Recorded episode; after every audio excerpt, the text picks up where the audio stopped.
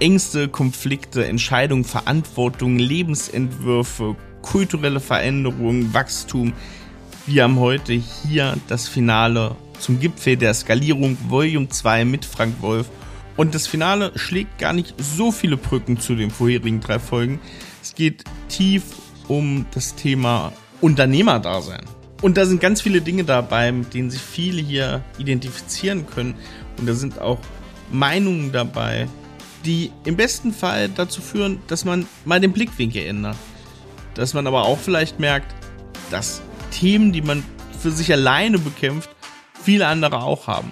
Ein würdiges Finale. Viel Spaß jetzt damit.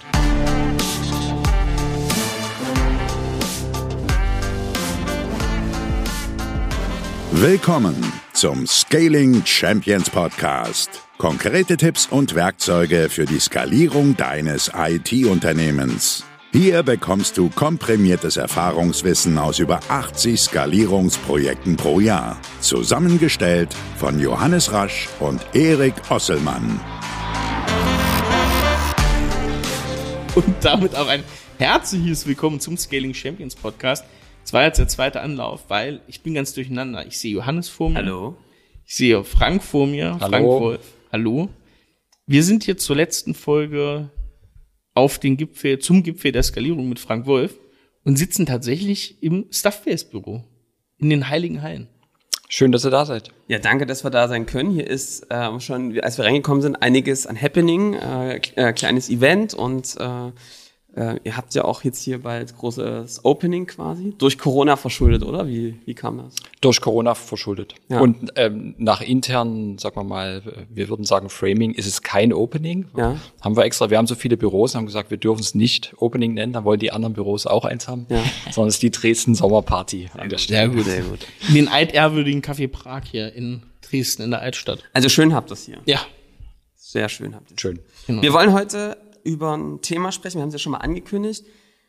Es ist schon auf dem Gipfel hoch zur Skalierung. Wir haben alle festgestellt, es ist kein Pfad, der irgendwie linear abläuft. Es ist ein Hoch und ein Tief. Und wir wollen heute mal über das Thema unternehmerische Entwicklung reden. Was macht man eigentlich als Unternehmer, als Unternehmerin auf diesem Weg so mit?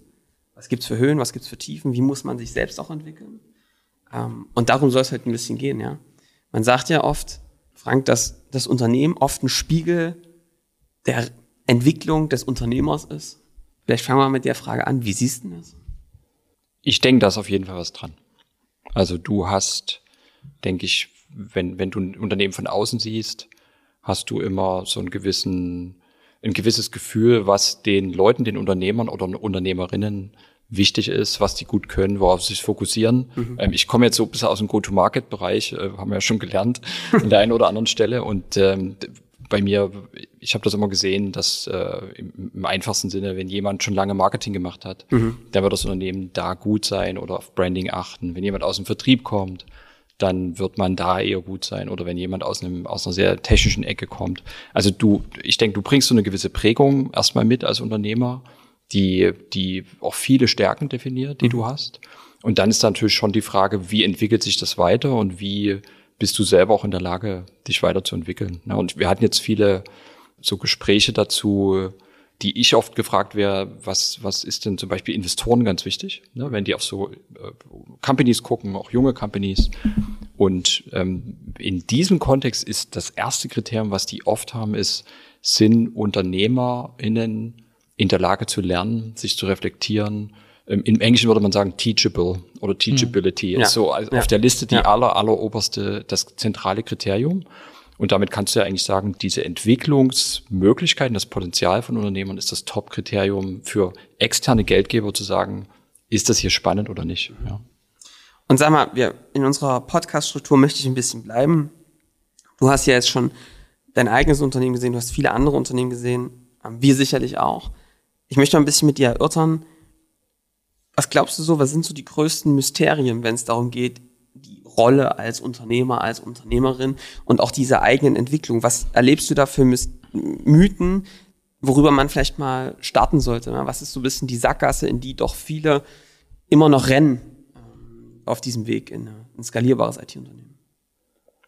Also für mich persönlich, ich kann von mir sprechen und ich hatte so meinen großen Aha-Moment, und das ist jetzt nie so super innovativ, äh, ist auch ein Thema, über das ihr schon gesprochen habt, mhm. ist äh, mit diesem äh, Sichtweise von Stefan Mehrath, ja. mhm. ähm, zu sagen, wär dir mal klar, dass du zumindest mal drei Rollen hast. Und diese Rollen sind eben, dass du ähm, Unternehmer bist, dass du Manager bist und dass du Fachkraft bist. Ja. Ne? Und in, in dem Moment, wo man über dieses Modell nachdenkt oder das alleine schon mal als Begriff hat, dann wird unglaublich viel klar. Mhm. Also ich habe das, äh, ich weiß noch, ich habe diese, das Ganze, gibt es ein Hörbuch dazu. Ja. Ich habe das immer auf dem Weg zur, hierher ähm, im großen Garten gehört. Und ich hatte immer so, ich, ein Aha-Moment nach dem nächsten, um einfach zu sagen, super krass, wenn du dich einfach nur mal damit beschäftigst und dir klar wird, in welchen Rollen du wann eigentlich bist. Ja, und äh, wenn ich da mich angucke, habe ich mich ganz oft wiedergefunden in viel Fachkraft, viel Management, ganz wenig Unternehmer an bestimmten Stellen. Ne? Mhm. Was du, was du dann reflektierst und was du auch sagst, am Anfang von einem Unternehmen völlig okay, ähm, aber je mehr du skalierst, ähm, desto mehr ist es wichtig, dass du, dass du dir klar wirst, in welchen Rollen du Zeit auch verschwendest, in welchen Rollen du gut bist und auch äh, speziell bei uns, wie sich ein Gründerteam ja aufstellen kann, ähm, um in diesen Rollen sich an, der, an bestimmter Stelle auch abzuwechseln, weil ich glaube, es ist auf der anderen Seite nicht gut, dass äh, dann zum Beispiel alle Gründer oder so nur Unternehmer sind, nur mhm. am Unternehmen mhm. arbeiten, aber ins Unternehmen gar nicht mehr reingucken oder das Unternehmen immer mehr zur Blackbox wird, äh, auf, du, auf die du nur von draußen guckst. Ne? Wie hast du das für dich reflektiert? Warum warst du viel Fachkraft? Also was war so der Moment dafür, dass du gesagt hast, ah, okay, ich muss da was ändern? Also ich denke, du bist am Anfang einfach Fachkraft. Ja. Ne? Wir sind, wir waren, wir sind am Anfang zu sechst gewesen und ich war für alles Marketing, Vertrieb, am Anfang sogar Customer Success zuständig. Das ist heute bei uns sind 300 Leute, die das machen. Und da bist du einfach überall und nirgendwo, ne, wie es ist. Und ähm, ich denke, das ist ja auch eine Stärke von so einem, also eine, eine der Sachen, die ich gelernt habe, du bist so unfassbar effektiv am Anfang, wenn du mhm. alles alleine machst. Ja.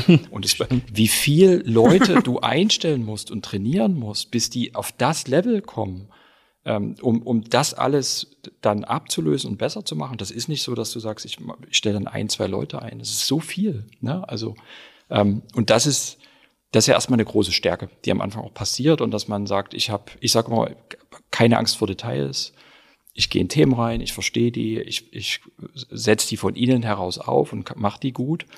Und dann hast du natürlich den Moment, und da bin ich ein super schlechter Ansprechpartner, weil ich den immer in meinem Leben, in meiner Karriere eigentlich immer verpasst habe, zu sagen, jetzt, äh, jetzt müssen wir gucken, jetzt müssen wir am Prozess arbeiten, mhm. jetzt müssen wir anfangen zu skalieren, etc. Also ich war im Delegieren immer relativ zu spät, relativ schlecht. Mhm. Ja, von daher kann man gern drüber diskutieren, was da gut und schlecht ja. ist. Ne? Aber ähm, wäre ich der Letzte, der hier sagt und äh, die Weisheiten streut und sagt. Auf der anderen Seite, Frank, brauchst du ja immer so eine gewisse, ich sage immer so eine gewisse Trennungsaggression. Ja. Vom alten Bild. Es muss erstmal so. auch richtig wehtun, damit ja. man dann auch diesen.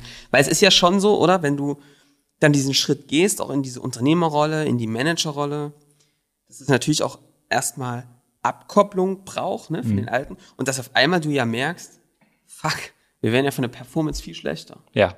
Also du hast ja total die Tendenz, wieder zurückzuspringen. Ja. So wie so eine reflexartig. Ja. Ähm, wie hat sich das damals bei dir dargestellt, als du angefangen hast, die ersten Aufgaben abzugeben? Schmerzvoll. Ja. ähm, ihr merkt schon, dass der Podcast, der wird heute nicht so, dass ich hier sage, so, so macht man's. Ja. Äh, Schritt ABC, sondern eher so eine, Erkenntnis. Ja. Wahrscheinlich eher eine Gruppentherapie. Ja. Ähm, Willkommen. Aber die, Also schmerzvoll in der Form, das erste, äh, was ich, was ich dazu auch mal danach reflektiert habe, ähm, du kannst dich ja auch fragen, was gebe ich ab und was nicht. Ne? Und ich habe ähm, am Anfang äh, an bestimmten Stellen Dinge abgegeben, die ich sehr, sehr gut kann und habe versucht, die Dinge zu machen, die ich nicht gut kann, aber die ich auch nie so gut verstanden habe. Ne? Und irgendwann hat mal äh, jemand Schlaues gesagt, ein anderer CEO, habe ich äh, äh, diese Diskussion gehabt du kannst dich ja auch, du kannst das umdrehen und sagen, ich schaue mir einfach meine Stärken an und meine Schwächen und ich versuche gerade für die Schwächen Leute zu heiren, ne, die ja. das übernehmen, die darauf Lust haben und die dort einfach besser sind. Ne, ich, bei mir ganz konkretes Beispiel ähm, im Marketing. Ne, also meine Stärke ist viel im Bereich Content, ähm, ich habe immer eine Idee, was guter Content ist, wie man das produzieren kann. Ich habe äh, auch inhaltlich eine Meinung etc. Und auf der anderen Seite hast du Marketing, haben wir ja schon drüber gesprochen, diesen großen Prozess, Marketing Automation, mhm. Marketingmessung, ähm, diese ganzen durch HubSpot durch in Salesforce rein und wie ist der Report. Ähm, und an der Stelle, ähm, ich war Consultant, ich habe auch äh, diverse IT-Systeme gebaut, ich kann das, es, es macht mir aber keinen Spaß. Es ist wirklich, wenn ich auf so eine Woche vorher gucke, geht ist meine Lebensqualität nicht gut. Ja. ja. So, und es wäre in dem Fall einfach habe ich ja schon erzählt, eine viel bessere Sache zu sagen, wir investieren eher, ähm, ehe wir jetzt für Content jemand einstellen, wir investieren mal in Marketing Operations mhm. und jemand, der Demand Generation sich diesen Prozess anguckt, der den automatisiert, den man anleitet, wo man sagt, wo wollen wir eigentlich hin? Aber im Kern, dass ich weiter dabei bleibe und sage, ich bin viel mehr in, im Content drin, als ein Beispiel. Ne? Also das heißt, du hast schon darauf geachtet, wo sind denn für dich die Stärken und da drauf zu bleiben und auch das auch dem Team weiter zukommen zu lassen, aber vielleicht auch für dich ganz persönlich zu sagen, ey, irgendwie muss mir mein Alltag ja auch noch Spaß machen. Und für die anderen Bereiche ähm, Leute zu suchen.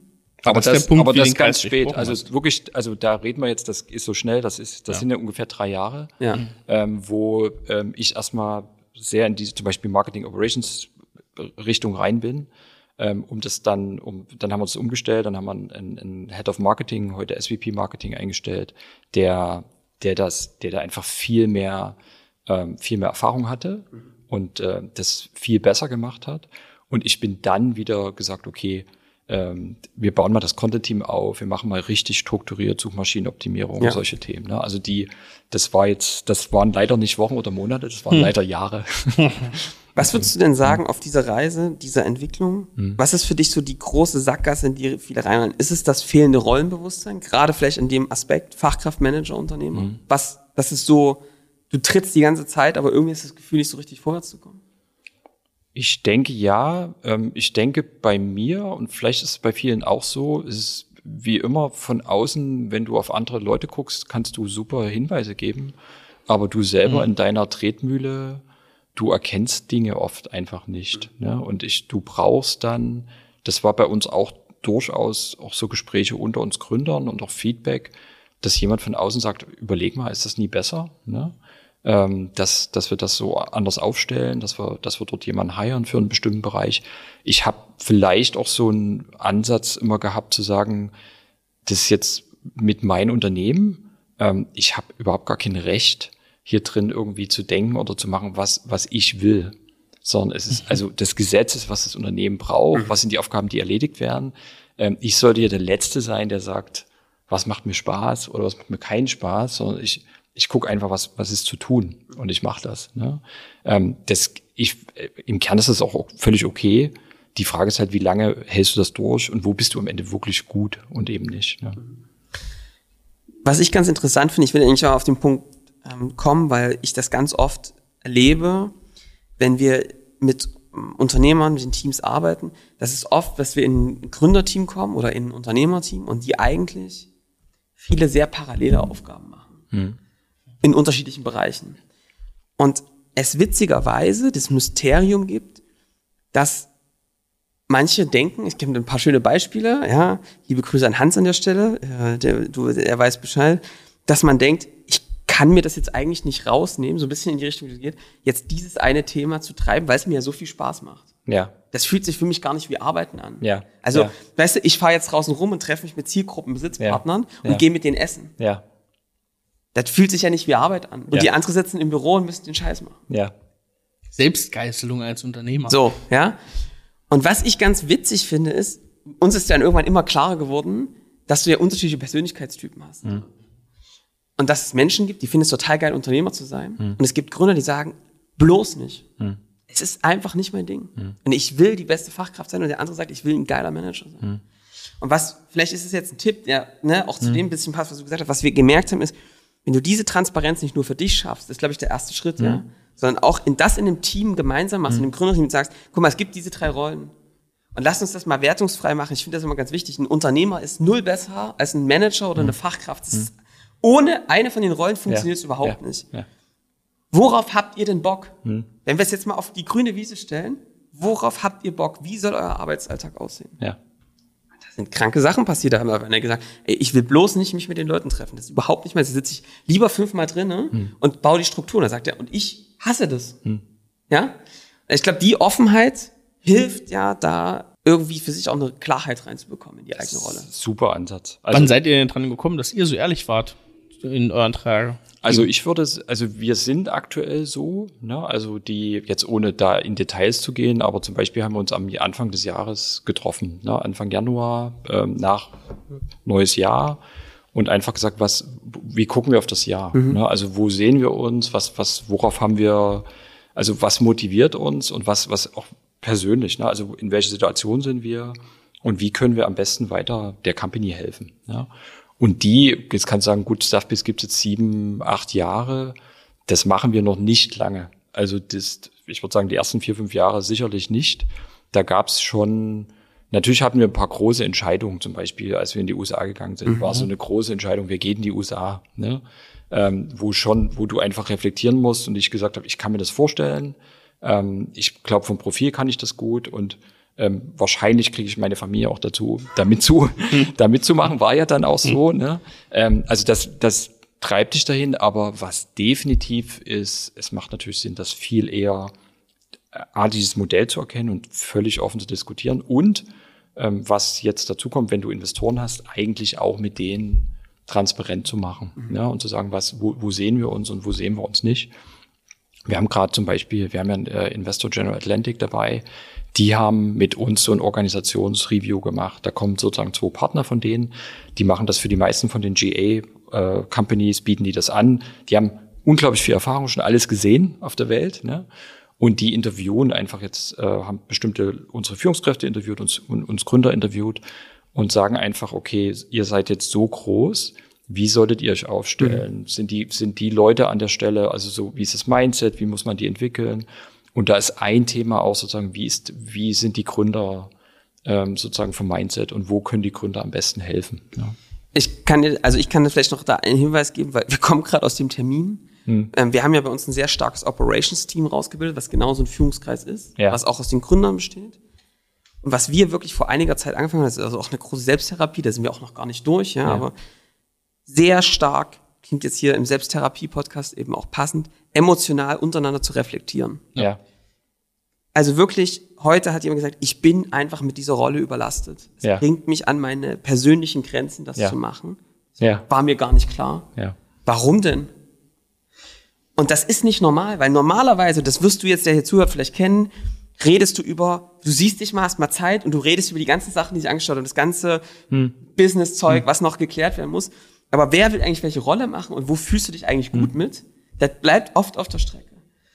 Und das emotionale Reflektieren miteinander, wie geht's denn dir damit eigentlich? Ja. Ist das das, was dir Spaß macht? Oder müssen wir was dran verändern? Machst du ja nicht mit dir, sondern mit deinen Führungskräften vielleicht oder mit deinen Mitarbeitern, aber untereinander ja eben oft nicht. Ne?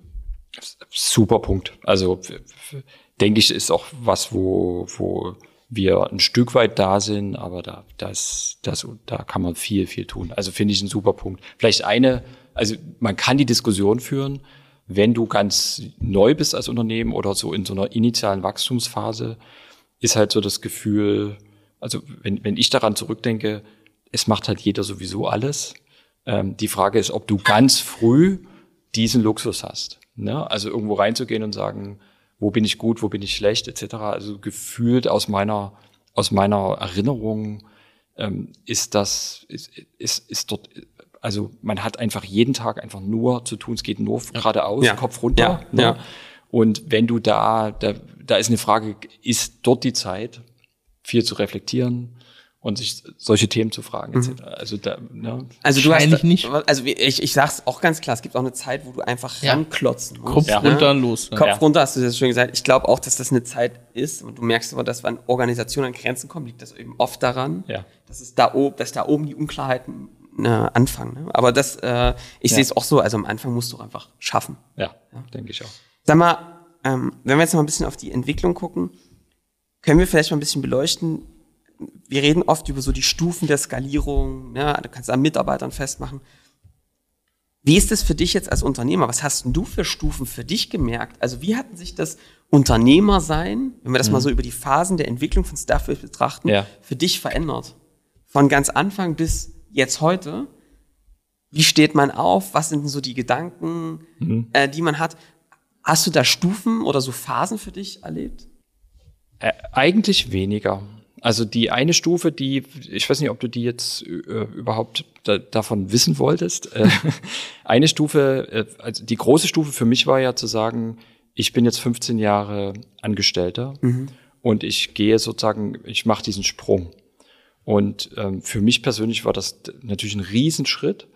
Und für ich hatte so das, die eine oder andere Gewissheit, die ich im Rahmen dessen, an, an der ich erstmal so, die ich über Bord geworfen habe. Also ähm, ein großes Beispiel, wenn du 15 Jahre irgendwo warst, dann und du bist so im mittleren Management, dann dann hast du, kennst du diese Politikdiskussion, du hast ein relativ großes Ego, brauchst du in so einer Organisation ja. einfach auch, ne?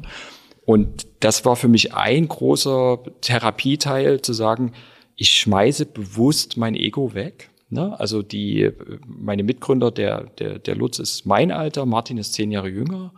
Und ich habe relativ schnell gemerkt, dass ich von denen, die hatten ja vorher schon ein, schon ein Startup, dass ähm, ich denen so das eine oder andere erzählen konnte, so wie, wie läuft Corporate, ne? Mhm. also wie, wie verkauft man das, was wir hier machen und wie ist der Markt.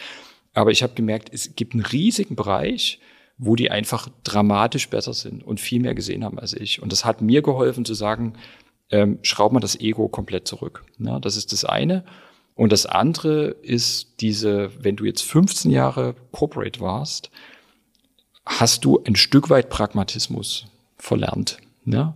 Und das war so die, die große andere persönliche Transformation, die ich am Anfang da äh, gemerkt habe, zu sagen, wie schnell Dinge gehen können, wenn du mal diesen ganzen Corporate Bullshit wirklich mal rausschmeißt. Ne? Also diese im einfachsten Sinne, und, und, und wer jetzt zuhört und so viel in, in großen Corporates war, ähm, du, du merkst das irgendwann gar nicht mehr. Ne? Also du hast das, das typische Thema zum Beispiel, du hast ein Problem und du sagst, um das Problem zu lösen, wer ist denn, mit wem können wir das lösen? Du suchst eine Gruppe.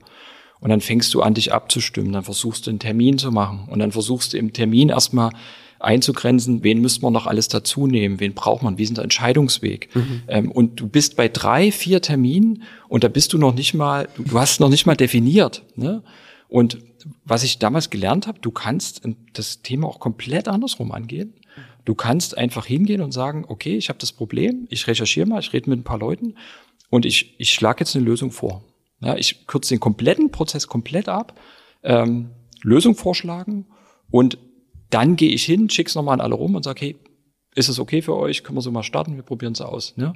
Ähm, es ist jetzt nur ein Beispiel.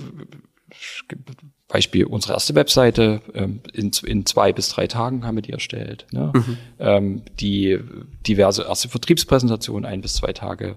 Ähm, die erste kalte E-Mail, wie schreibt man die? Das ist so in einer Stunde. Du kannst Dinge unglaublich schnell machen. Das ist jetzt so eher der Fachkraft, ähm, äh, sagen wir mal das Fachkraft-Learning. Aber das war für mich eine riesige Transformation. Ja? Und es, wir hatten in, in, vielleicht noch das, wir hatten ein, ein, ein anderes Startup in Dresden, die mit uns angefangen haben. Und die haben uns mal später so reflektiert, dass die so am Anfang eine Woche über ihren Urlaubsprozess diskutiert haben. Ne? Also wie, wie machen wir das und brauchen wir einen Prozess und was? Und gibt's die noch? Aber jetzt, jetzt, jetzt, jetzt frage ich mal, habt ihr euch das erhalten? Ihr seid jetzt über das 600. haben wir, das ist schwer, das zu erhalten. Ja. Das auf jeden Fall. Ähm, die ähm, ich sag mal ein Beispiel, wo wir versuchen uns das zu erhalten. Ähm, wir haben, ich bin ja gerade verantwortlich für das Thema Strategie. Und da ist, äh, ist alles, was so Produktmarketing drin ist und was insbesondere zum Beispiel Wettbewerbanalyse drin ist. Und ähm, wir sind gerade, wir diskutieren gerade, wie gut und detailliert machen wir Wettbewerbanalyse. Also in unserer Größe, in den verschiedenen Märkten, du kannst ungefähr sich 20 Wettbewerber angucken. Ähm, es ist gar nicht so, so einfach, in dieses Thema richtig reinzugehen. Und was ich jetzt, und ich so richtig happy war man noch nicht. Und was ich jetzt gemacht habe, ist zu sagen, ich nehme mir mal einen Wettbewerber, den wir sehen und sage, für den mache ich es jetzt einfach mal selber. Und ich mache auch das Training selber und ich mache die komplette Recherche selber und danach habe ich was auf dem Tisch, dass ich dem Team sagen kann, so stelle ich mir das vor. Ja? Und du kannst jetzt parallel dazu ähm, das hat jetzt zwei Wochen gedauert und es ist jetzt fertig. Ne? Du kannst jetzt parallel dazu einen Halbjahresprozess anstoßen, ja. ähm, wie man Wettbewerbanalyse besser macht ne? ähm, und, und so weiter und so fort. Und dann, äh, dann bist du so unfassbar viel langsamer. Ja. Aber natürlich gelingt dir das nicht überall. Und ich sehe schon, dass wir an bestimmten Stellen ja mehr Prozesse haben, größer werden. Aber das ist der klassische Expeditionsleiter, ne? Was ja, Ja. auch, wenn wir gerade bei Mirat am Anfang waren, so die klassische Unternehmerrolle dann natürlich auch ist, ne? Macht auch mehr Spaß, ne? Das sind wir wieder bei dem. Thema. Also das ist der, das, das habe ich jetzt auch hier äh, am Sonntag gemacht, weil ich sonst keine Ruhe hatte. Und dann haben Leute gesagt, ah, du hast hier Sonntag gearbeitet und es ist ein richtig schöner Sonntagnachmittag. ähm, danach bin ich echt, geht's mir gut, bin ich glücklich und das, das macht mir Spaß, weil da liegt was auf dem Tisch und du sagst, das ist, vor allem gibt es super Orientierung, wo wir da eigentlich hinwollen. Ja. ne? Ja. Äh, ich habe da zwei Gedanken, die ich eigentlich unterstreichen möchte. Das eine ist, als Unternehmer, als Unternehmerin nicht zu verlernen zu arbeiten.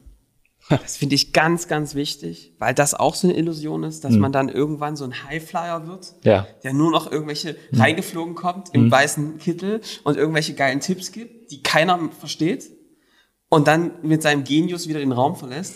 ähm, dieses auch für das Team ein Vorbild zu sein, was heißt abzureißen und mal zu sagen, so, jetzt kann man lange darüber quatschen, bap, bap, bap, bap, so machen wir das jetzt einfach mal und jetzt gehen wir mal vor, das macht auch ein guter Expeditionsleiter. Ja? Absolut. Und das Zweite, was ich daraus mit lerne und unterstreichen will, ist, der Ansatz, wie du geschrieben oder gerade beschrieben hast, wie ihr sehr pragmatisch rangeht. Ich finde das super wichtig, dass sich auch das bewusst zu machen. Warum? Gibt ja so diesen Spruch, man ist so das, der Durchschnitt der fünf Leute, mit denen du dich am meisten umgibst. Jetzt haben viele derer, die hier zuhören, Corporate-Kunden, gehobenen Mittelstand, Behörden. Und wenn du lange, kannst du jetzt mal spiegeln, der, der jetzt gerade zuhört, wenn du lange zum Beispiel mit Behörden arbeitest, die es braucht, Ja. denkst du irgendwann so. Ja. Weil du ja im Spiegel die ganze Zeit siehst, also bevor man ein Meeting macht, machen wir erstmal drei Meetings, um abzustimmen, was die Agenda des Meetings ist. Man muss diesen Fluss aber nicht mitgehen. Das läuft aber so ganz automatisch. Also wenn du damit fließt, wirst du irgendwann so. Du musst der Stein in der Brandung sein. Und dann wiederum, glaube ich, kannst du einen totalen Unterschied bei deinem Kunden machen. In Pragmatismus dem Kunden ein Vorbild sein. Ne? Absolut. Absolut. Aber das ist ja wichtig, was, der, was Erik auch gefragt hat. Ne? Wie erhältst du dir das bei all dem, was es noch zu tun gibt, auch an der Organisation, wo es eben nicht manchmal so pragmatisch ist? Wie machst du das ganz persönlich für dich? Also das ist jetzt ein Beispiel, wo, wo ich für mich ein großes Fragezeichen habe. Also ich habe mir das erhalten, oder das ist auch so ein Kulturthema, dass wir an bestimmten Stellen sagen, es macht Sinn, als Vorbild was Ja. zu tun. Na, ich kann jetzt viel darüber reden, wie man, wie wir pragmatisch sein müssen. Wir haben so einen Wert, just do it. Ne? Ähm, und jetzt ist es eine, ich kann darüber reden, ich kann es an die Wand schreiben, oder ich kann sagen, okay, ich, ich, ich, ich gebe ein Beispiel. Ne? Ja. Ähm, die, das ist meine, das ist meine Methode oder unsere Methode zu zeigen, so wollen wir das, wir haben keine Angst vor Details, also gerade an diesem be- Ja. speziellen Beispiel, ich habe das sozusagen noch ein bisschen übertrieben, ich war super in Details, einfach um es zu zeigen, dass es geht und dass ich super gerne in Details bin. Ja. Ähm, das macht mir echt Spaß dann. Ne? Ja. Aber die, ähm, du kannst dich natürlich fragen, andere, die jetzt vielleicht eher aus einer Coaching-Ecke kommen oder aus einer Führungsecke kommen, die, die würden jetzt sagen, nee, das ist da überhaupt nicht der richtige Ansatz. Ähm, Wäre das nicht besser gewesen, du nimmst dir jetzt jemanden und, und äh, führst den dahin, ähm, ne? also, also lässt den fünf Versionen machen und hast die Feedbackrunden. Ähm, wahrscheinlich, das ist auch ein Ansatz, der geht auch. Ne? Ähm, das ist jetzt eher so eine Methode, die ich an der Stelle die ich einfach liebe, weil die einfach schnell ist Ja. ähm, und die, die, die durchaus funktioniert. Sag mal, ähm, was mich noch sehr, was ich sehr spannend finde, ist so das Thema, du, wir haben gerade schon ein bisschen über Kultur gesprochen. Welche Bedeutung misst denn du der Kultur zu? Ich meine, ihr seid ja auch eine Firma, die sehr nah am Thema Kultur Ja. auch von ihrem Wert, Ja. von ihrer Wertschöpfung ist. Ja. Wie siehst du das? Also wie sehr hilft Kultur auch als Unternehmer loszulassen, ähm, sein, ne, irgendwie auch seine eigene Rolle zu finden? Wie hast du das Thema Kultur über die letzten Jahre bei euch beobachtet, entwickelt? Also eine Sache, die ich klar, die wir klar gelernt haben, ist, dass Kultur gerade in dem, in dem Unternehmen, was wächst, nicht dadurch entsteht, dass du jetzt dir die Werte definiert hast oder die, die hängen halt irgendwo und ist auf der Webseite oder ihr, ihr kennt das ganze Thema. Ja. Ähm, das Hauptding von Kultur ist, wie Dinge vorgelebt werden und was wie passiert. Ne? Also die, ähm, wie, wie das Beispiel, was ich eben gebracht habe, oder das Beispiel, wie gehst du mit äh, Kritik um oder wie gehst du mit, äh, also es gibt irgendwelche Fehler, es gibt Probleme. Ne? Ähm, wir haben zum Beispiel die Kultur, dass wir, dass bei uns schreit niemand rum. Mhm. Ja, also es, ich weiß nicht, ob es schon mal bei Stuffbase passiert ist. Äh, ich, ich weiß nicht davon, aber es schreit sich bei uns niemand an, wenn jemand irgendwas nicht gemacht hat. Sondern, ja. Also wir versuchen möglichst transparent drüber zu reden, ähm, sehr offen zu sein, aber äh, das ist eine klare Kultur, die jetzt zum Beispiel vom Management klar kommt. Ne? Andere Kulturthemen wie ähm, wann schreibe ich E-Mails, was erwarte ich, ähm, schreibe ich Samstag ganz viele Slack-Nachrichten ähm, um, und, und erwarte irgendwie, dass jemand antwortet etc. Also die Vorlebenteil der Kultur ist, ist super wichtig. Und das andere, was wir aber gelernt haben, was mich oft überrascht hat, Kultur entsteht auch oft aus dem Team heraus.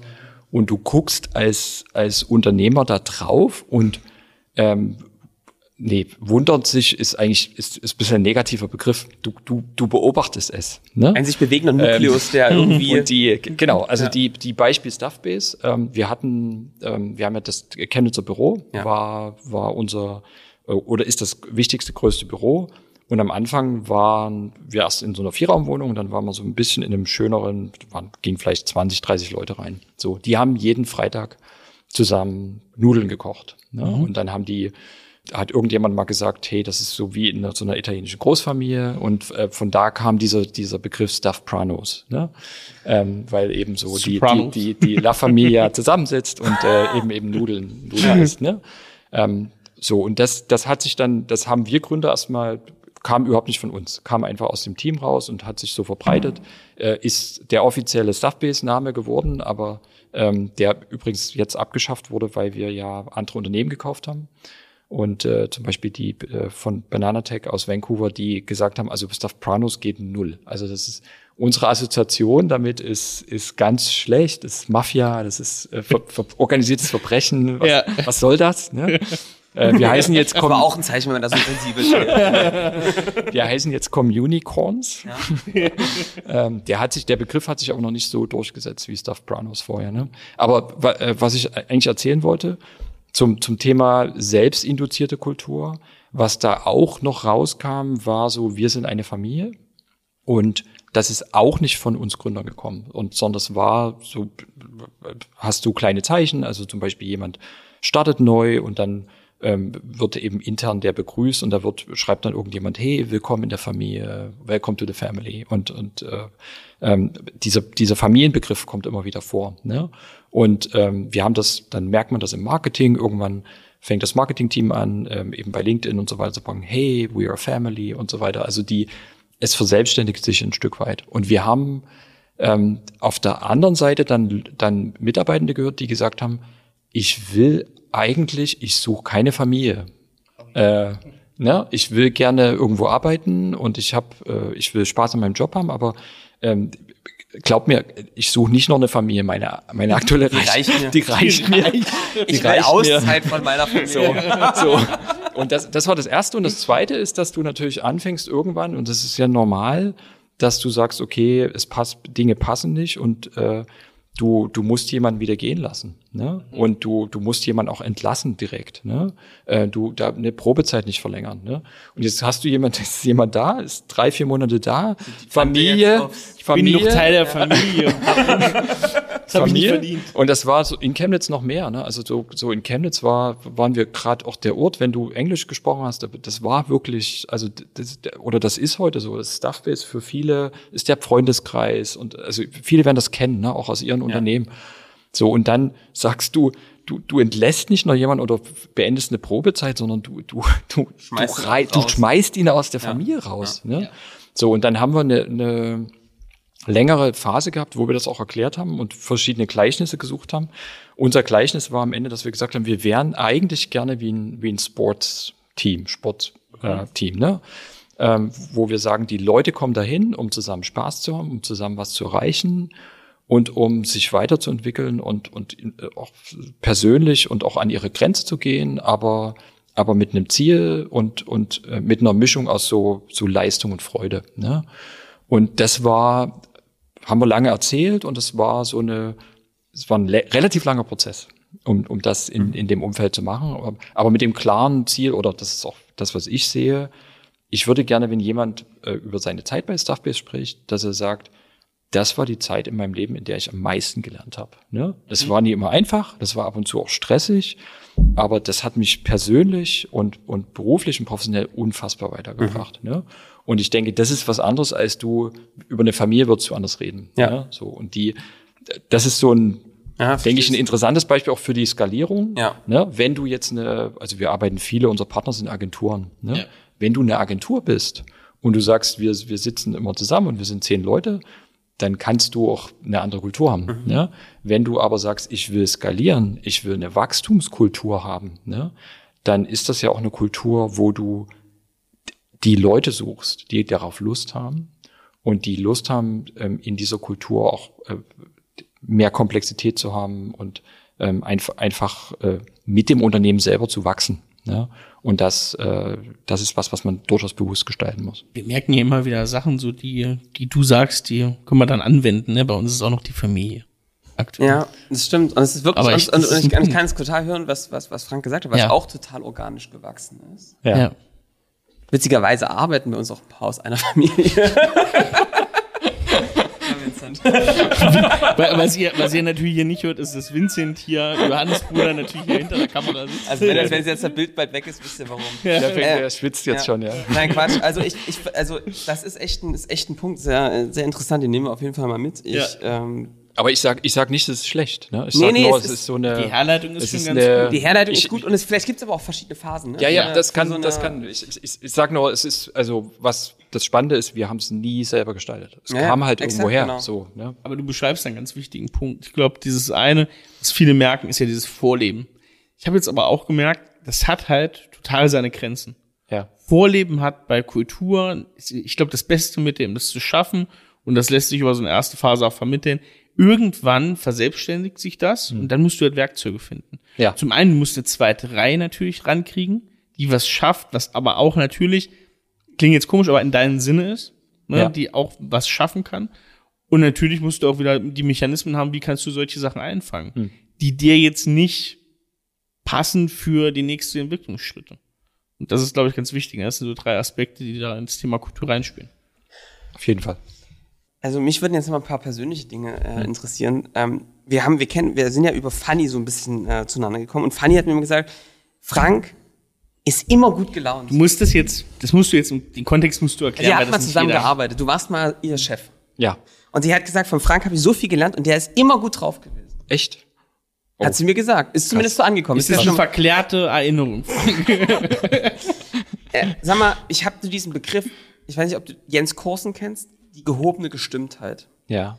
Es geht so ein bisschen darum, ich erlebe doch immer wieder Unternehmer, die das Ganze als doch eine sehr große Aufgabe und Last auch empfinden. Mhm. Diesen Druck, so eine Firma auf seinen Schultern zu haben, eines Investments auf den Schultern zu haben, den Druck, erfolgreich zu sein vor seiner Familie, den Zeitdruck, mhm. das ist schon einem manchmal wie eine große Bürde alles mhm. vorkommt. Mhm. Bist du so oder was hast du gemacht? ich merke, dass es schon eine gewisse Leichtigkeit auch hat, ne? wenn du darüber sprichst. Hat das was mit der Größe zu tun? War das schon immer so? Wie hat sich das für dich entwickelt?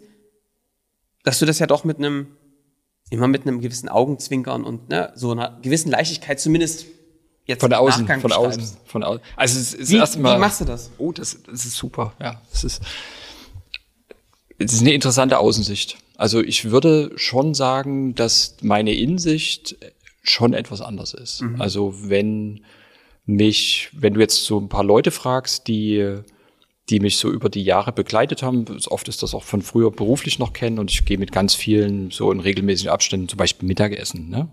Und die haben mich immer gefragt, wie geht's, wie läuft's denn? Ne? Dann habe ich die letzten sieben Jahre eigentlich immer dasselbe gesagt. Ich habe gesagt, na, es ist, es ist ganz okay, aber mal gucken. Mhm. Also ähm, ich war nie super euphorisch, ähm, weil ich, wenn, wenn du in mich reinguckst, ich mir eigentlich seit sieben Jahren Sorgen mache.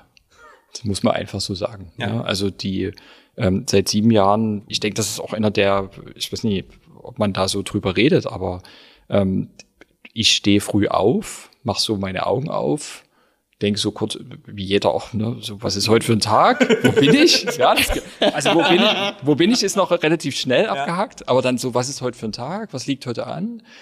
Und dann ist schon der Moment, wo ich dann relativ schnell an Stuffbase denke ähm, und das den ganzen Tag so läuft. Ne? Und dann gehst du abends ins Bett und dann äh, hast du ähm, Wochenenden etc. Ich habe die ersten Jahre eigentlich natürlich hast du dein Leben und du du du natürlich hast du ich habe Kinder und ja. und äh, das ist alles gut. Ist nie so dass ich jetzt da da überhaupt nie stattfinde.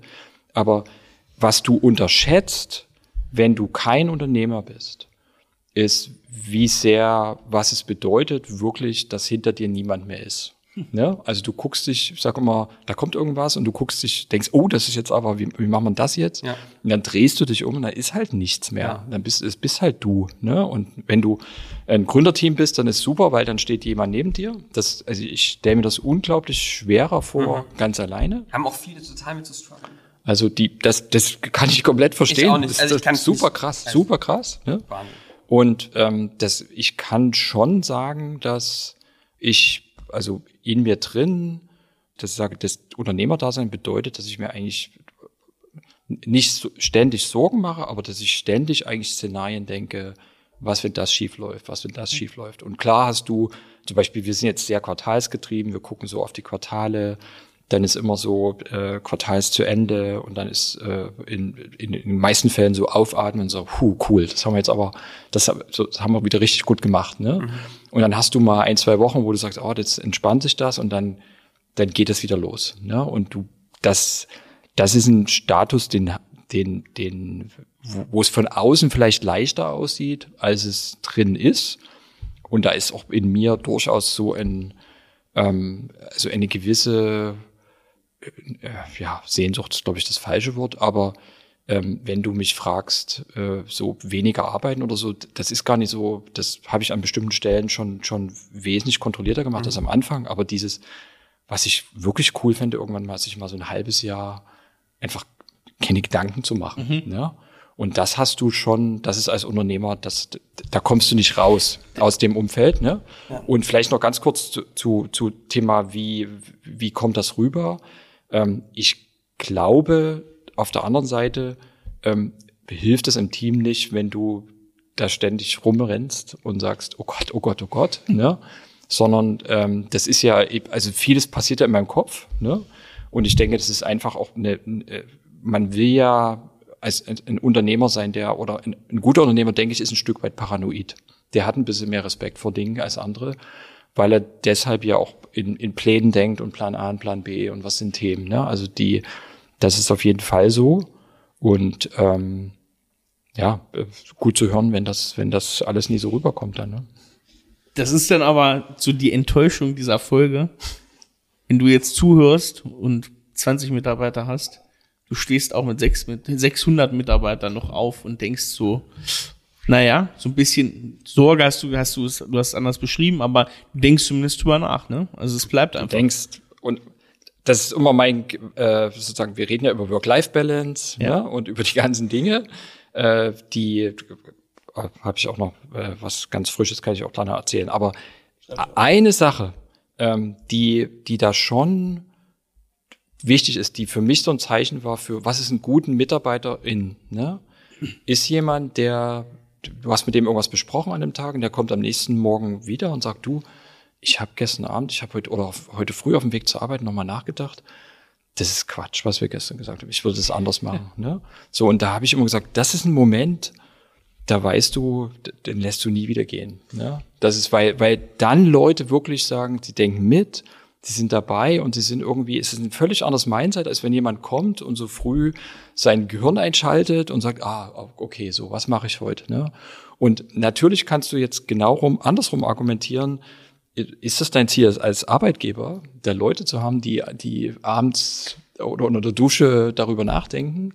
Aber ich denke, das sind die Leute, die am Ende einen Unterschied machen, weil, weil es einfach. Du kannst nicht nur solche Leute haben, ne? Ja, klar, du aber, hast ja immer eine Mischung, ne? Genau. Aber ich, ich denke, dieses, du, du kannst jetzt einfach nicht, nicht sagen, das ist alles super easy und du, äh, ich, ich halte mich ab und bin, bin dann äh, am Wochenende völlig anders. Ne? Was ja. ja ganz interessant ist, was du gerade beschreibst, ist ein Phänomen, was ich, also ich, ich gebe jetzt auch mal was von mir preis, ja. Ich habe ich hab also ich kann das sehr gut nachvollziehen, was du sagst. Ich glaube, jeder Unternehmer, jede Unternehmerin kann das komplett nachvollziehen. Das sagst du, und zwar in den unterschiedlichsten Größen.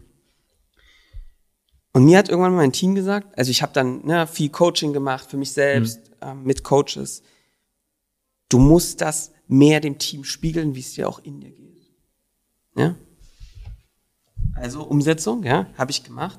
Und dann kam immer die Aussage vom Team, ey Johannes, ne, wenn du so schlecht drauf bist, dann geht's uns auch ein Scheiße. Mal, wie unsere Performance leidet.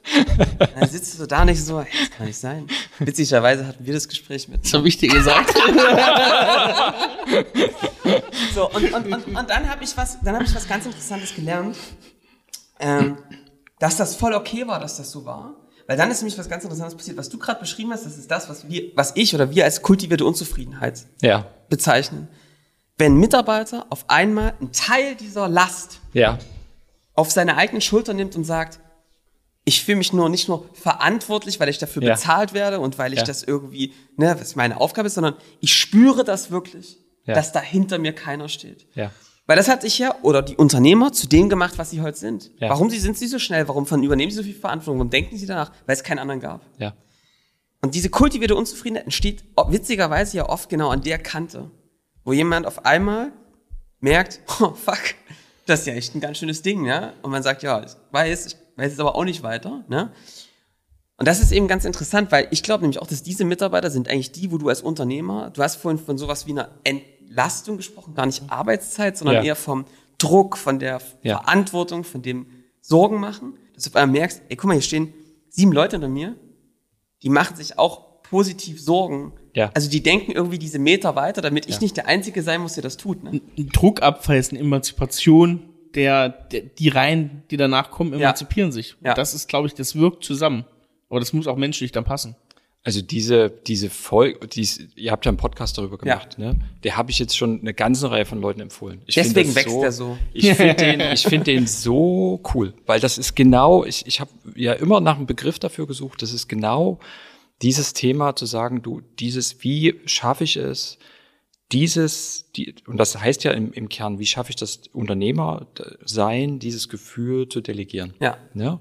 Und wie, wie ich gehe geh ich damit um. Vielleicht habt ihr irgendwann nochmal einen zweiten Podcast, wenn er sagt, hey, wir haben jetzt ganz viel Feedback. Ja. Ihr habt das so ein, war das nicht so ein Fünf-Stufen, Drei-Stufen-Prozess, ja. wie man das einführen ja. kann? Ja. Und das finde ich fantastisch. Und ich, ich überlege auch, ob wir das sogar bei Stuffbiz ein Stück weit in unser Führungskräfte Entwicklungsprogramm nehmen, was wir, was wir machen wollen, weil das ist für mich ein, ein, zentraler Bestandteil davon. In dem Moment, wo du Führungskraft oder Top-Führungskraft werden willst, dass du dieses Mindset bekommst ne? und dass du, dass man dann wirklich sagen kann, ich kann, ich kann Dinge wirklich komplett äh, delegieren. Sag mal, jetzt hast du vorhin von, ähm, ich habe hier nämlich eine Frage, die heißt Angst vorm Scheitern. Hm. Was mich wirklich interessieren würde, ist, ist man ab einem gewissen Größe too big to fail? Also wird das geringer, wenn man größer wird? Also ich kann mich an meine ersten Jahre erinnern, da lag ich im Bett und ich dachte, morgen wache ich nicht mehr auf, weil ich es nicht mehr aushalte. Das ist ja. einfach zu krank. Ja. Also, es kommen ja erste Leute, hat sich wir haben geändert? einen Monat Runrate. Ja, ein bisschen hat sich's geändert. Ja. Ähm, wie hat sich das für dich so entwickelt? Also du hast hm. ja auch von krassen Anfangsjahren hm. berichtet. Hm. Also, puh, das wenn ich auf den Anfang gucke, ich weiß relativ genau, ich musste ja damals ähm, äh, bei der T-Systems kündigen, damit wir überhaupt äh, sozusagen eine Finanzierungsrunde bekommen. Und ich weiß noch, dass ich mir überlegt habe, wie ich Leuten erkläre, dass wir nach drei Monaten wieder pleite sind und ich das alles beerdigen muss. Mein, mein Startup, von das ich so, von dem ich so viel gesprochen habe. Ist da nicht passiert. Äh, wir, wir, wir sind ja äh, sehr erfolgreich zum Glück gestartet. Aber ich, äh, die Angst vorm Scheitern war von Anfang an dabei.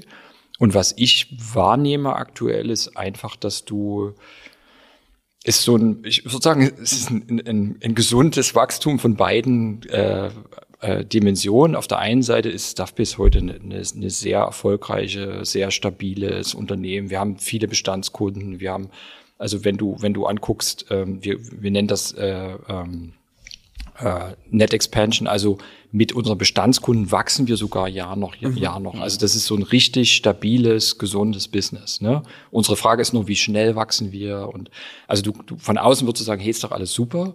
Auf der anderen Seite, Meistens so was wir, was, was, was auf der anderen Seite passiert, ist einfach diese, die Erwartungen werden halt höher. Ne? Jetzt sind wir das erste Unicorn in Sachsen, jetzt sind wir noch Sachsens Unternehmer des Jahres geworden. Und wir sind aktuell, wenn irgendwie in Sachsen jemand ein erfolgreiches Jungunternehmen irgendwie auf einer Bühne zeigen will, dann wird dann Stuffbase immer ihr gezeigt oder dann wird Stuffbase und also diese ähm, was was natürlich steigt, ist schon der Druck auch, ne, zu sagen, wir wir wir sind diese Geschichte und vielleicht geht die irgendwann an die Börse, was was super wäre, ne? Also mittlerweile ist das, glaube ich, ähm, für uns ist das eine Geschichte, dass wir das wollen und dass wir so ein erfolgreiches Unternehmen aufbauen wollen. Der andere ist, dass wir sagen, hey, für die Region wäre das, Klar, ist es grandios, das Ja. zu machen. Ne? Also ich denke, wie immer im Leben, der, der Druck steigt auch ne? und damit natürlich auch der Druck ähm, und, und der, der Anspruch, was ist eigentlich, ähm, was ist eigentlich eine erfolgreiche Entwicklung für uns. Ist dann nicht mehr so diese Angst vorm komplett scheitern, sondern vom langsamer werden. Ja, das zum Beispiel, ich, ich habe keine persönliche Angst Ja. mehr. Also du am Anfang hast du doch Angst, dass du sagst, komme ich finanziell über die Runden? Ja. Oder du hast Angst, finde ich danach einen Job? Ähm, sozusagen auf der, auf die Ebenen sind könntest dich Ja. bei uns melden. die, genau. Die sagt, Frank sagt Bescheid. das ist lieb, das ist lieb. Also diese, weißt du, die sind, die sind weg, die Ebenen, das ist alles gut und das ist, das ist toll, aber du hast halt andere, andere Ebenen und das ist ja, es ist ja auch gut. Ne? Also ich glaube, ähm, wenn, wenn, wenn du gar nichts mehr spürst und sagst, hier, das ist alles durch, das ist wahrscheinlich, das macht auch keinen Spaß. Ne? Ja. Was, wir wollen gleich mal über Work-Life-Balance reden, weil du da noch ein Beispiel hast. Was hast du so für dich für vielleicht auch ein paar ein Hack oder ähm, irgendwie so ein paar Erkenntnisse in der Entwicklung, wie du mit diesen, für dich persönlich mit solchen Dingen umgehst? Also hast du, machst du irgendwie autogenes Training oder hast du irgendwie, meditierst du oder wie, was ist das, um Schockst damit, damit umzugehen? Wie machst, wie machst du das für dich? Viel Bewegung. Also ich bin, ähm, ich fahre mit dem Fahrrad sehr viel auf Arbeit. Ich habe ja in, meine, in meinen wirklich harten, wenn das, wenn ich irgendwie sehr viel im Kopf umgeht, habe ich das immer, dass ich abends noch eine Stunde vorm Schlafengehen wirklich raus, einfach eine Stunde durch Dresden, hier in Dresden laufe. Das Lustige ist, man sieht abends ganz viele Männer meines Alters rumlaufen. Alles Unternehmer. Also ich, ich, ich, ich hoffe jetzt einfach, dass die auch alle irgendwie so ein bisschen ihren Kopf freikriegen Ja. wollen. Also es ist wirklich lustig. Ich habe manchmal so geschmunzelt, wie man, aber das, das liebe ich zum Beispiel sehr. Also da, das, das ist das eine.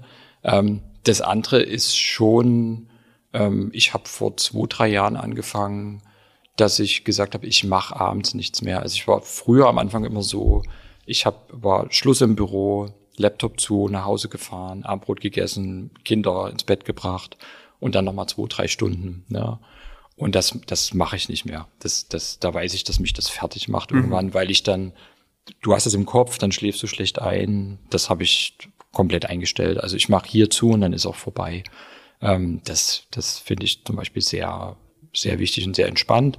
Und das andere ist, dass ich wirklich zum Beispiel auf Pausen achte. Habe ich früher auch nicht gemacht. Also ich habe ganz oft jahrelang so, nicht jahrelang, aber Mittagessen zum Teil durchgearbeitet. Dann bist du irgendwann Nachmittag um drei, sagst, oh, ich habe noch hier noch nichts.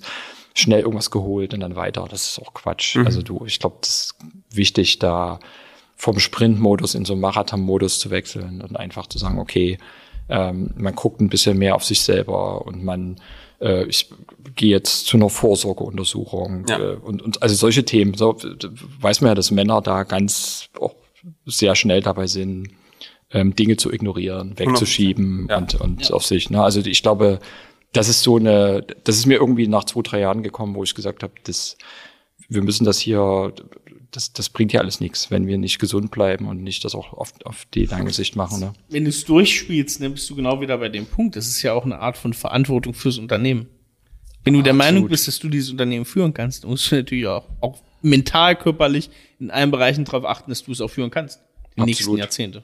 Absolut. Und es, es gibt einfach so viele Geschichten von Leuten, die beruflich am Anschlag arbeiten, auf irgendwann plötzlich aufhören und dann einfach innerhalb von ein, zwei Jahren irgendwo ähm, d- irgendwas ist, also Ja. ir- irgendwie umfallen und so weiter und so fort. Also ich denke, da ist mittlerweile so viel bekannt, dass man einfach weiß, äh, dass, das ist, äh, kann nicht das Ziel sein. Ja. Also ich möchte an dieser Stelle nochmal eines betonen für alle, die jetzt hier gerade zuhören.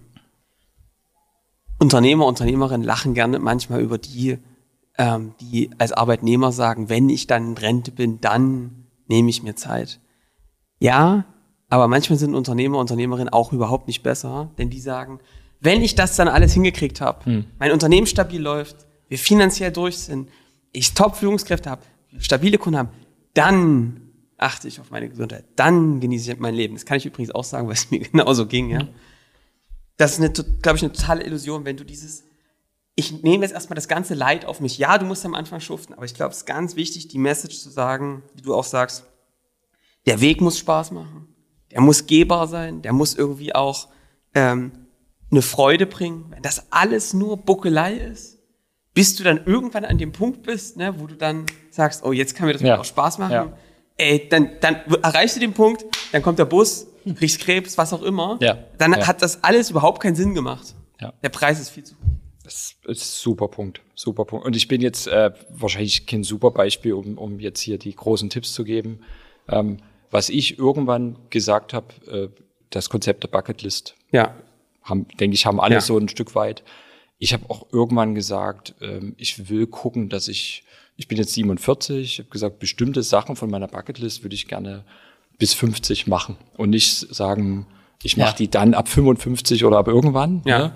Ähm, und äh, das, also ich finde das ein Riesen, das, das war für mich schon mal ein Riesenschritt. Und sich das zu gönnen und zu sagen, okay, ich mache jetzt, ähm, ich war, äh, wir haben ja in, in Vancouver auf einer Konferenz, da habe ich gesagt, vorher nehme ich eine Woche frei ähm, und mache ähm, West Coast äh, Trail auf Vancouver Island. Ne? Wollte ich schon immer machen und ähm, ist mal eine Woche, hat man kein Handyempfang, gar nichts. Ne? Und habe gesagt, okay, mache ich jetzt einfach, wenn du Familie hast und die eh nicht so viel siehst, ist immer noch so eine Sache, mache ich dann eine Woche ohne Familie, mhm. investiere ich das, aber das war super schön. Ne? Und also die gibt's natürlich viele weitere Beispiele.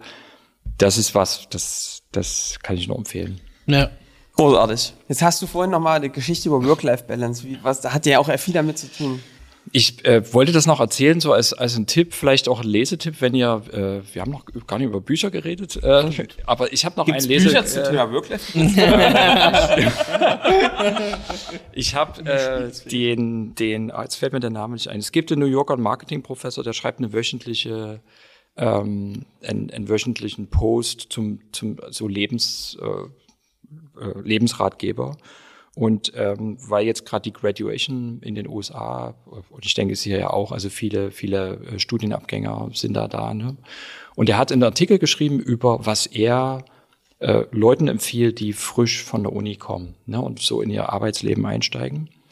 Und ähm, ich fand den so toll, weil der so völlig außerhalb der Norm ist. Ja? Und der hat gesagt, ähm, verabschiedet euch davon, dass es das Konzept Work-Life-Balance gibt. Ne?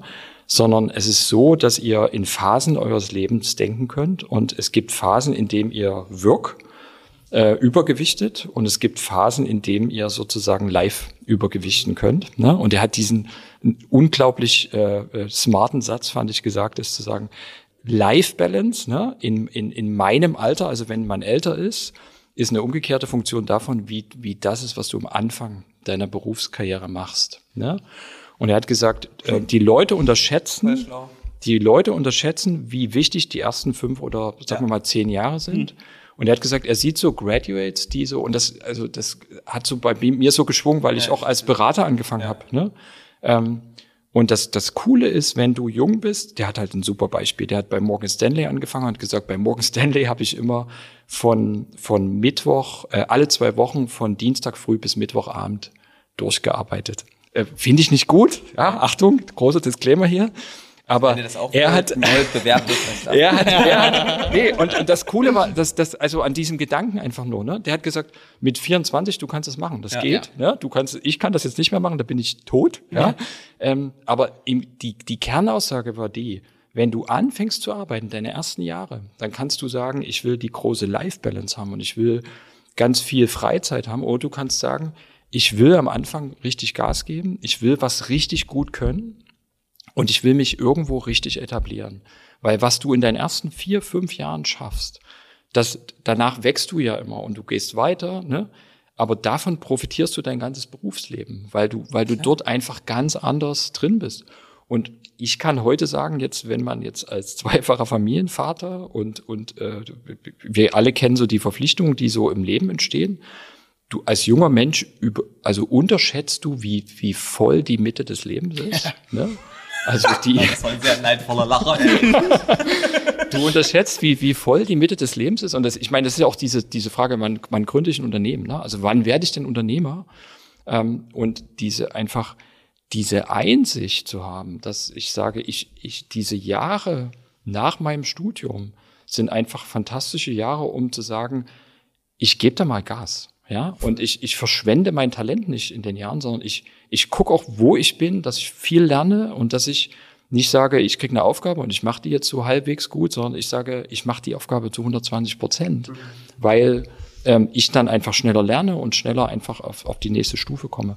Und das finde ich als Konstrukt einfach mal super wichtig. Ist jetzt äh, und und äh, spielt natürlich auch in, in die Thematik hier mit rein. Ich finde das gut. Einfach, also dieses Losballern jetzt Ja. mal. Und nicht losballern, weil man sagt, das ist hier so Kultur. Ja. Wenn du hier hochfliegen willst, dann musst du Ja. ne, alle anderen wegbeißen. Sondern zu sagen, genau aus dem Grund, ich kann hier viel lernen, ich kann diese Jahre nutzen, um meinen Wert aufzubauen. Ja. Finde ich also volle Unterstützung. Er kann ich total gut nutzen. Ich, das, Herr Morgen, Stofffix. ja, Nein, also ich, du merkst halt, dass sich das verzinst, ne? Ja, Ja. genau. Zinseszinseffekt Genau, genau. auf dein Exakt. Wissen, auf das, was du aufgebaut hast, auf das, was du an Connection aufgebaut hast am Anfang. Ja.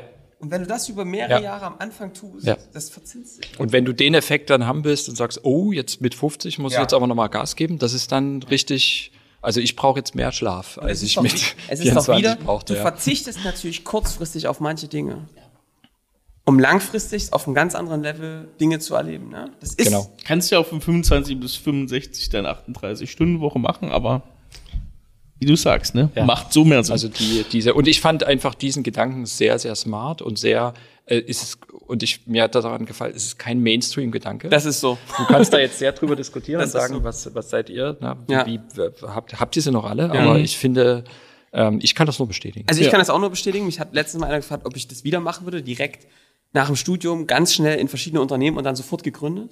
Das ist ja vollkommen blau und grün hinter den Ohren. Ähm, und das ist natürlich eine total harte Zeit. Ne? Du kriegst ja von allen Seiten nur in die Fresse. Aber weißt du, wie das danach dich robust macht, wirken lässt? Also da kommt nicht mehr viel, ne? und du weißt ja, egal wie hart es kommt, ich weiß ja, was ich schon mal gemacht habe, ne? Absolut. Ähm, es ist langsam Zeit, es Johannes, ist- ja, für eine ich rasche könnte noch- Zusammenfassung. ich könnte noch- Also, sorry, entschuldige mich wieder, ich kann, kann da keine rasche Zusammenfassung für machen. Nö, du lässt Es es. waren so viele verschiedene Themen, ähm, Potpourri an Entwicklung, Kultur, wir haben über persönliche Organisation gesprochen, ich will es eigentlich einfach so stehen lassen. Finde ich gut. Ähm, es hat sehr, sehr, sehr viel Spaß gemacht. Vielen Die Dank. ganze Serie, das ist ja jetzt auch der Abschluss, Ja. muss man ja sagen. Mir Das auch, ein mir auch. Tschüss sagen. Vielen Dank. Ich würde, Frank, total gerne jetzt noch mal was wissen. Nämlich einmal brauchen wir noch irgendeinen Restaurant-Tipp natürlich. Da haben wir jetzt die letzten zwei Folgen mitgearbeitet. Hast, habt ihr noch was? Ich weiß nicht, wo isst man denn hier Mittag zum Beispiel? Du hast letztes Mal es an schon gesagt, bei dir eher in deine Richtung. Ja, das ist, also wir sind hier in der, in Dresden in der Innenstadt. Ähm, montags ist bei mir Suppentag. Da gehe ich in den Soup, Soup und Food. Das ist unten im, in der Galeria Kaufhof. Kann ich sehr empfehlen. Speziell in den Wochen, wo es Milchreis und Grießbrei gibt. Ja, das ist wichtig. Wie bei Oma. Ja, genau. Und eine andere Empfehlung noch, äh, unten in der Altmarktgalerie hat ein Inder aufgemacht. Und der, der, der macht was, was ich bei Indern sehr mag. Der hat so eine, so eine Blechtablette, so wie man die in Indien auch bekommen würde. Und da ist sozusagen, wenn du das Chicken Koma nimmst, dann kriegst du sozusagen da auch direkt so eine Kräutersoße noch und ein bisschen Salat und noch eine ah, andere ja, Soße. Du kriegst das alles auf so ein Blechtablett und du denkst, du bist in Indien. Ja. Also das, das ist auch schön. Sehr gut, die Mittagssus. Hast du noch einen Weintipp? Nee. Schade. Also das wäre jetzt alles, alles wieder nur unqualifiziert von mir. da da traue ich mich Das, nicht. sa dran. das sagst du so. ähm, dann lass mal den heute weg. Ich habe auch gerade keinen im Kopf. Doch, ich habe einen im Kopf.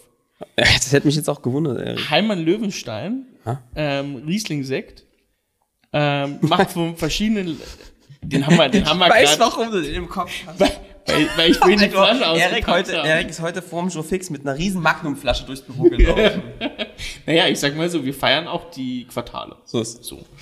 Und Heimann Löwenstein Riesling-Sekt macht er aus verschiedenen Lagen. Ich weiß jetzt gar nicht, welche Lage wir haben. Ich verlinke mal eine. Ähm, der hat ja ein sehr differenziertes äh, Portfolio. Also, das würde ich sagen, ist der Wein der Woche. Sehr gut. Und ja, ich würde sagen, wir verabschieden uns Ja, hier Frank, mit der kleinen Serie. vielen Dank. Wir machen bald Recap in ein Jahr, wie Ja. es so gelaufen ist. Ja. Oder wie es so läuft. Ähm, ich kann nur mal sagen, vielen Dank für eure ganzen Zuschriften. Wir haben mega krasses Ja, Feedback gerade bekommen nach der auf die letzten. Folgen. Ja. Äh, ganz viele ähm, zum Positionierung geschrieben, aber auch zum Sales. Also ähm, coole Insights und es ist sehr pragmatisch. Also vielen Dank. Ja, Danke euch. In einem Jahr. Sehr Sehen wir gut. uns wieder. genau. Bis dahin. Macht's gut. Ihr wisst jetzt natürlich noch, was ihr zu tun habt, nämlich Bewertung bei Spotify, bei Apple Podcast und teilt das Ganze doch, schickt es an Leute, die das auch interessieren könnte. Und dann hören wir uns schon in der nächsten Folge wieder nächste Woche. Bis dahin, macht's gut. Ciao. Ciao.